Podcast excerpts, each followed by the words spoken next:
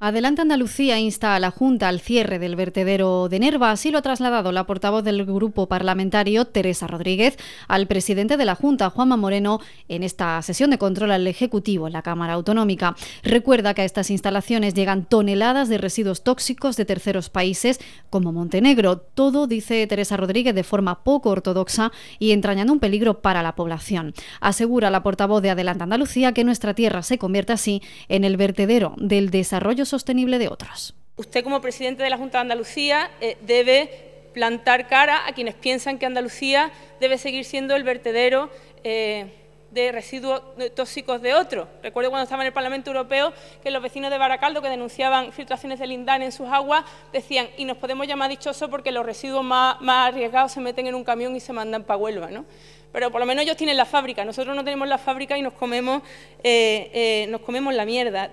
El presidente de la Junta se justifica señalando que la mayoría de los residuos que se tratan en Andalucía proceden de nuestra tierra, en concreto casi 680.000 toneladas del total. En cuanto al cierre del vertedero de Nerva en Huelva, sostiene Juanma Moreno que apuestan por su clausura ordenada y recuerda que el último incidente ocurrido con el derrame de residuos durante un transporte no ha ocasionado ningún daño ambiental ni humano.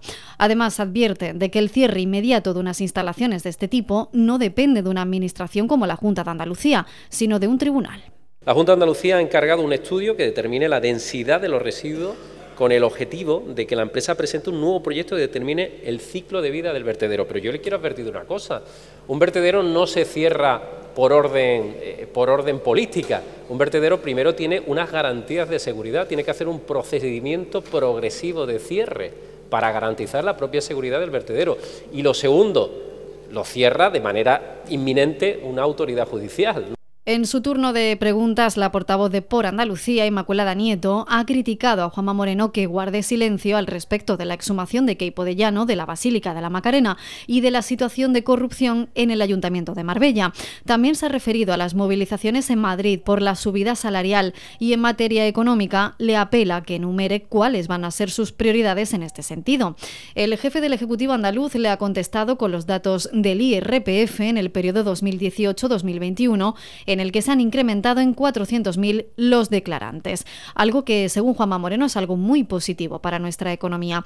Al hilo de este asunto, Inmaculada Nieto ha aprovechado para afear al presidente que acudiese a Londres a la feria turística para vender el modelo de rebajas fiscales que ha adoptado su gobierno. Considera que esto, junto a la atracción de los nómadas energéticos, es gobernar para la minoría. Si usted ve como un éxito que vengan eh, nativos energéticos, creo, eso también ha sido de sentido del humor, pedir que vengan con el reclamo del timo ibérico, que le llamaron ustedes a esa decisión para que aquí la energía fuese más barata, si es un éxito que vengan nativos nómadas energéticos, será un fracaso que haya jóvenes andaluces y andaluzas que se manchan por miles todos los años a buscarse la vida fuera, ¿no?